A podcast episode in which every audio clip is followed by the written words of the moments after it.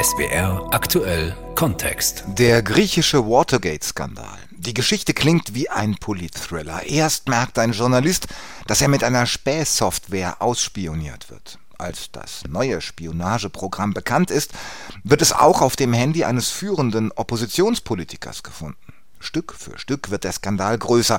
Inzwischen gibt es Hinweise, dass mindestens 30 Politiker, Journalisten und Geschäftsleute angegriffen wurden.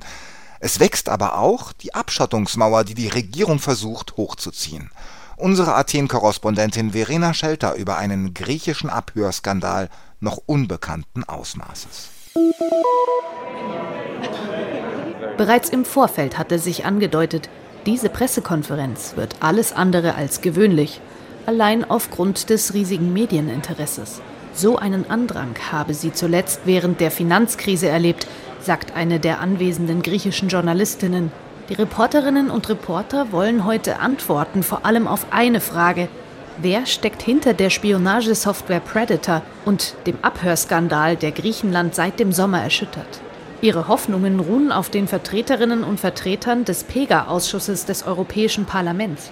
Dieser Ausschuss wurde gegründet, um den Einsatz von Spionagesoftware innerhalb der EU zu untersuchen. Was zu diesem Zeitpunkt keiner der Anwesenden ahnt, die heutige Pressekonferenz wird in einem Eklat enden.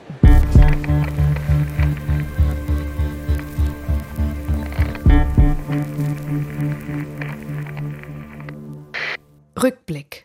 Im Juli 2020 bemerkt Thanassis Koukakis, dass etwas mit seinem Handy nicht stimmt. Das Gerät ist neu, trotzdem ist permanent der Akku leer und wenn er jemanden anruft, bleibt auf einmal das Freizeichen weg. Der Finanzjournalist beginnt zu recherchieren, denn er hat einen Verdacht. Ich habe meine journalistischen Quellen kontaktiert, um herauszufinden, ob ich vielleicht überwacht werde. Nach ungefähr zehn Tagen bestätigte mir tatsächlich jemand, dass es einen Antrag des Inlandsgeheimdienstes gebe, mein Telefon abzuhören. Ich habe das zuerst nicht geglaubt, ich wollte Beweise. Wenige Wochen später spielt ihm seine Kontaktperson mehrere Abschriften von Telefonaten zu, die er in den Monaten zuvor geführt hatte. Kokakis arbeitet für griechische, aber auch internationale Medien. Für die Financial Times hatte er 2019 und 2020 eine Reihe von Artikeln verfasst, in denen er aufzeigte, wie die griechische Regierung durch Gesetzesänderungen Geldwäsche und Steuerhinterziehung erheblich erleichtert hat. Seinen Recherchen zufolge haben davon etwa ein Dutzend griechische Reeder, prominente Geschäftsleute und Banker profitiert. Im August 2020, sofort nachdem ihm die Abschriften seiner Telefonate zugespielt wurden, wendet er sich an die griechische Datenschutzbehörde mit der Bitte, seine Telefone zu überprüfen und ihm mitzuteilen, ob er abgehört wird. Doch Koukakis erhält keine Antwort. Was er zu diesem Zeitpunkt nicht weiß, tausende Kilometer entfernt entdecken Forscher durch Zufall Antworten auf zumindest einige seiner Fragen.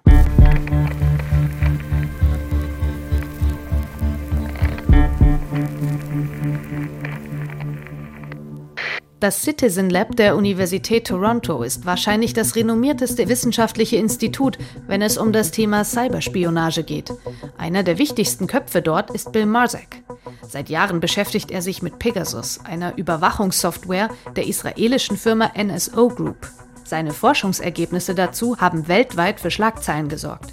Im Juli 2021 untersuchen Marsek und seine Kollegen das Handy eines Menschenrechtsaktivisten aus Saudi-Arabien und entdecken dort neben Pegasus noch eine zweite neue Spionagesoftware. The spyware had the name die Spyware trug mehrmals den Namen Predator im Softwarecode, was uns sehr interessiert hat. Sie beginnen mit der Untersuchung, finden einen infizierten Link auf dem Handy. Klickt man da drauf, installiert sich Predator automatisch und das Mobiltelefon selbst wird dadurch zur modernen Wanze. Die Spionagesoftware schneidet nicht nur Telefongespräche mit, sondern alles, was in der Umgebung des Telefons passiert. Sie macht Screenshots, greift Passwörter ab und kann auch Chats in vermeintlich sicheren Kurznachrichtendiensten wie WhatsApp, Telegram und Signal mitlesen. Marsek und sein Team wollen wissen, wer hinter Predator steckt. So ultimately we found 28 Letztendlich haben wir 28 IP-Adressen gefunden, die den gleichen digitalen Fingerabdruck hatten wie die Webseite zu dem infizierten Link. Eine davon war eine Website, die auf Citrox.com endete. Und Citrox gehört zu den Firmen, die Spionageprogramme an Regierungen verkaufen. Und sie finden noch mehr heraus. Gemeinsam mit Spezialisten von Meta, der neue Name des Facebook-Konzerns, veröffentlicht Marsek im Dezember einen Bericht. Darin sind 400 Links aufgelistet, die meist dazu genutzt wurden, um die Spionagesoftware Predator zu installieren. Viele von ihnen sahen auf den ersten Blick aus wie Links zu griechischen Nachrichtenseiten.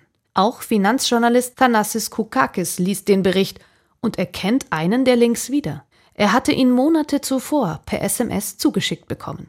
Sofort kontaktiert er Bill Marsek und das Citizen Lab. Die Forscher führen eine forensische Analyse seines Handys durch. Tatsächlich, es war der Link aus der SMS. Koukakis hat ihn angeklickt, worauf die Software automatisch installiert wurde. Damals berichten ein paar wenige griechische Medien über den Fall, basierend auf den Forschungen von Marsek und den Aussagen von Finanzjournalist Koukakis. Über allem steht die Frage, wer hat Koukakis Handy mit der Spionagesoftware Predator infiziert und warum? Die griechische Regierung gibt sich zu diesem Zeitpunkt noch unwissend.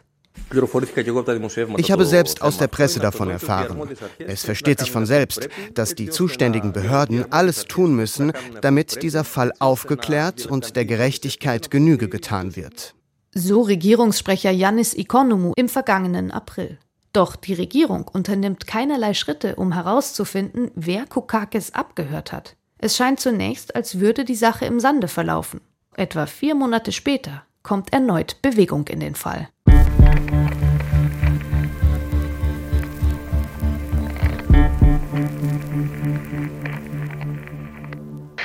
Nikos Androulakis ist Abgeordneter im EU-Parlament.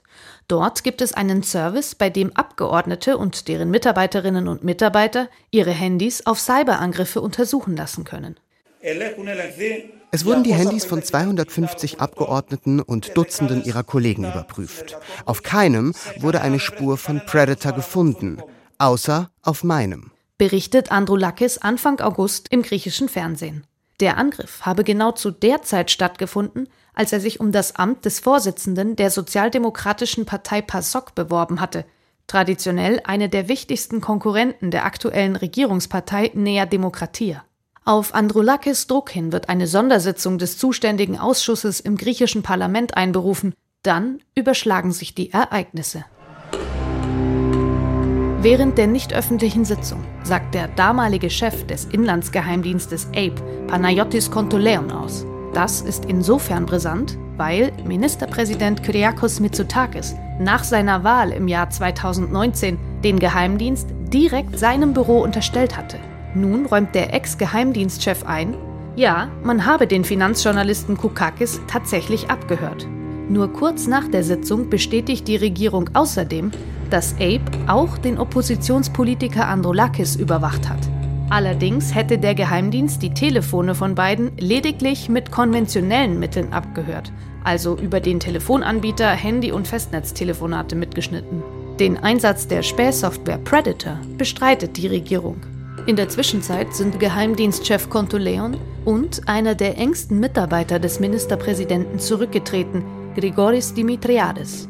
Er war nicht nur Mitsotakis Generalsekretär und zuständig für den Geheimdienst Ape, sondern er ist außerdem sein Neffe. Und Recherchen griechischer Journalisten legen nahe, dass es Verbindungen zwischen Dimitriades und der Firma gibt, die hinter der Spähsoftware Predator steht.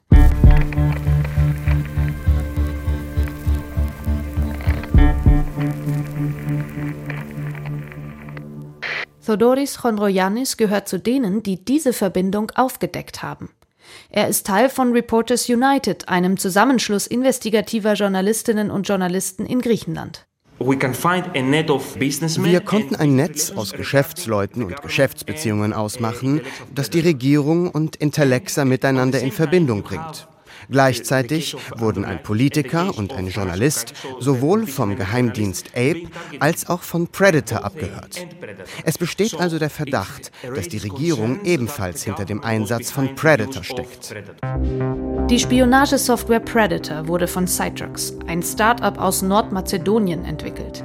Citrox wiederum wurde mittlerweile aufgekauft und gehört zu Intellexa, ein Firmenkonsortium, gegründet von einem ehemaligen hochrangigen Mitglied des israelischen Geheimdienstes. Auf der Website von Intellexa heißt es allerdings, wir sind ein in der EU ansässiges und reguliertes Unternehmen mit sechs Standorten in ganz Europa. Es gibt unter anderem Standorte in Irland, Malta, Zypern und in Griechenland, genauer in Athen. Gibt es also tatsächlich Verbindungen zwischen der griechischen Regierung und Intellexa? Und wenn Predator nicht vom griechischen Geheimdienst eingesetzt wurde, wie es die Regierung behauptet, von wem denn dann? Diese Fragen stellen sich auch die EU-Abgeordneten des PEGA-Ausschusses, die den Einsatz von Predator in Griechenland untersuchen sollen. Anfang November reisen die Abgeordneten nach Athen, um sich vor Ort ein Bild zu machen. Auf einer Pressekonferenz wollen sie ihre vorläufigen Ergebnisse präsentieren. Doch schnell wird klar, die Reise ist nicht ganz so abgelaufen, wie sich die Gäste aus Brüssel das erhofft hatten. Wir waren überrascht zu erfahren, dass die politischen Parteien hier jeweils separate Berichte und nicht einen gemeinsamen Bericht erstellt haben. Und wir sind auch der Meinung, dass der abschließende Bericht des Untersuchungsausschusses zum Nutzen der Gesellschaft veröffentlicht werden sollte. Sagt Jeroen Lenas, der Vorsitzende des PEGA-Ausschusses. Auf Druck der Oppositionsparteien wurde ein Untersuchungsausschuss im griechischen Parlament eingerichtet, der den Abhörskandal aufarbeiten sollte. Doch die Ausschusssitzungen haben alle hinter verschlossenen Türen stattgefunden. Außerdem konnten sich die Parteien nicht auf einen gemeinsamen Abschlussbericht einigen, weshalb nun verschiedene Versionen existieren, die alle der Geheimhaltung unterliegen. Selbst für die Mitglieder des PEGA-Ausschusses wurde da keine Ausnahme gemacht. Für Sophie Inderwelt, Berichterstatterin des Ausschusses, ist das absolut nicht nachvollziehbar. Die Verwendung von Spionagesoftware ist eine Straftat in Griechenland. Daher würde man erwarten, dass die Behörden sehr energisch nach dem Schuldigen eines solch schweren Verbrechens suchen würden. Aber das geschieht nicht. Im Gegenteil.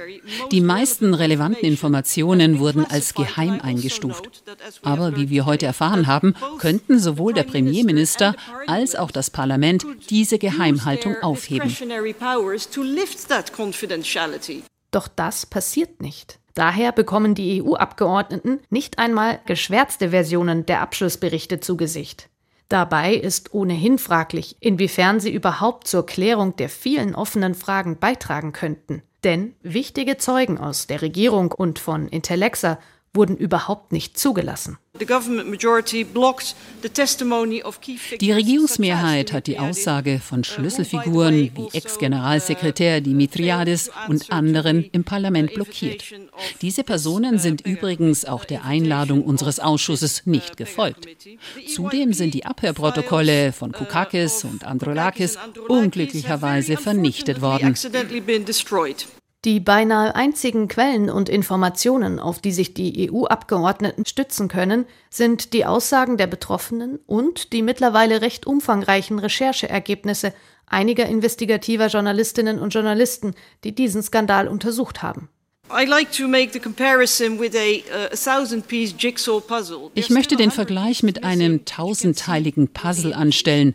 Es fehlen immer noch 100 Teile, aber Sie können das Bild bereits erkennen und es ist nicht gerade schön. Alles deutet in die Richtung von Leuten in Regierungskreisen hin. Nach einer guten halben Stunde ist die Pressekonferenz offiziell zu Ende. In der Welt und Ausschussvorsitzender Lenas verlassen die Bühne. Die Kamerateams wollen gerade abbauen. Da tritt plötzlich eine ältere, elegant gekleidete Dame an den Konferenztisch, Elisabeth Wosenberg-Vrionidi. Sie ist ebenfalls Mitglied des PEGA-Ausschusses und Mitglied der griechischen Regierungspartei Nea Demokratia. Auf Griechisch spricht sie in die Kameras, die hastig wieder eingeschaltet werden. Ich glaube, dass Frau Indewelt ihre eigenen persönlichen Schlussfolgerungen und Einschätzungen gemacht hat. Das, was ich persönlich erhalten habe und worauf sich auch der Ausschussvorsitzende bezogen hat, ist weit entfernt von den Beweisen, auf die wir uns bei unserer Arbeit in diesem Ausschuss stützen können. Der Gesichtsausdruck der anderen anwesenden EU-Abgeordneten und deren Pressesprechern changiert jeweils zwischen überrascht und entsetzt. Was Wosenberg Rionidi nicht weiß, ihre Kollegin in der Welt versteht Griechisch.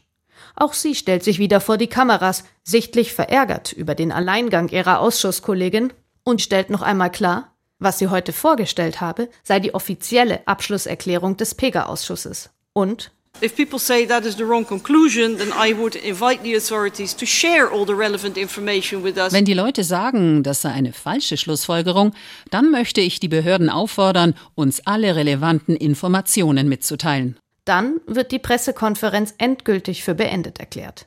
Die anwesenden griechischen Journalistinnen und Journalisten sind nicht überrascht. Das sei ein Versuch der griechischen Regierung gewesen, die Glaubwürdigkeit des EU-Ausschusses zu untergraben und die eigene Version in den griechischen Medien durchzusetzen, die da laute, es gebe keine Beweise, dass die Regierung Predator eingesetzt hat. Doch nur wenige Tage später erreicht der Abhörskandal eine neue Dimension.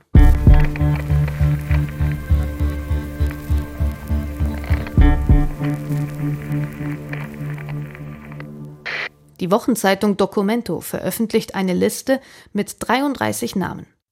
Dabei soll es sich um Personen handeln, die angeblich alle mit der Spionagesoftware Predator angegriffen worden seien. Darunter der amtierende Außenminister Nikos Dendias, der ehemalige konservative Premierminister Antonis Samaras, Entwicklungsminister Adonis Georgiadis und dessen Frau, die ehemalige Syriza-Regierungssprecherin Olga Yerovassili Alexis Papachelas, Chefredakteur von Kathimerini, einer der wichtigsten Tageszeitungen des Landes, sowie der Reeder Vangelis Marinakis, ein äußerst mächtiger und einflussreicher griechischer Oligarch. Documento steht der größten Oppositionspartei Syriza nahe.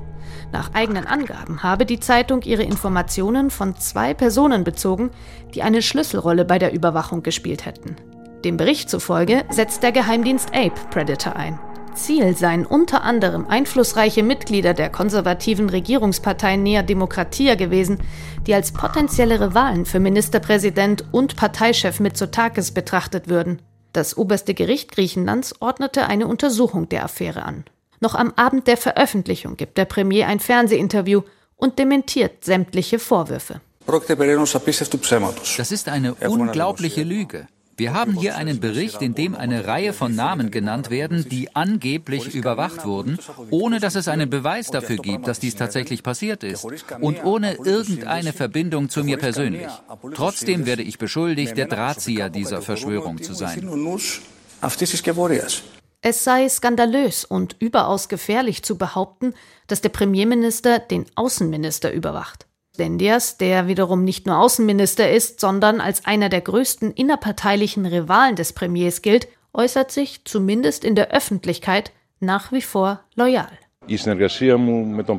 Meine Zusammenarbeit mit dem Premierminister ist kontinuierlich und von gegenseitigem Vertrauen geprägt. Schließlich hat sie im Bereich der Außenpolitik in einer sehr schwierigen Zeit zu greifbaren Ergebnissen geführt. Darüber hinaus bin ich sehr zufrieden mit der Zusicherung des Premierministers, dass Licht ins Dunkel gebracht werden wird. Doch dass das in absehbarer Zeit tatsächlich geschehen wird, damit rechnet zumindest in Griechenland kaum jemand. Denn bislang sind sämtliche Recherchen, Nachfragen und Untersuchungsausschüsse an der Regierung und ihrer Mauer des Schweigens abgeprallt. Unsere Athen-Korrespondentin Verena Schelter hat für SWR aktuell Kontext über den griechischen Watergate-Skandal berichtet.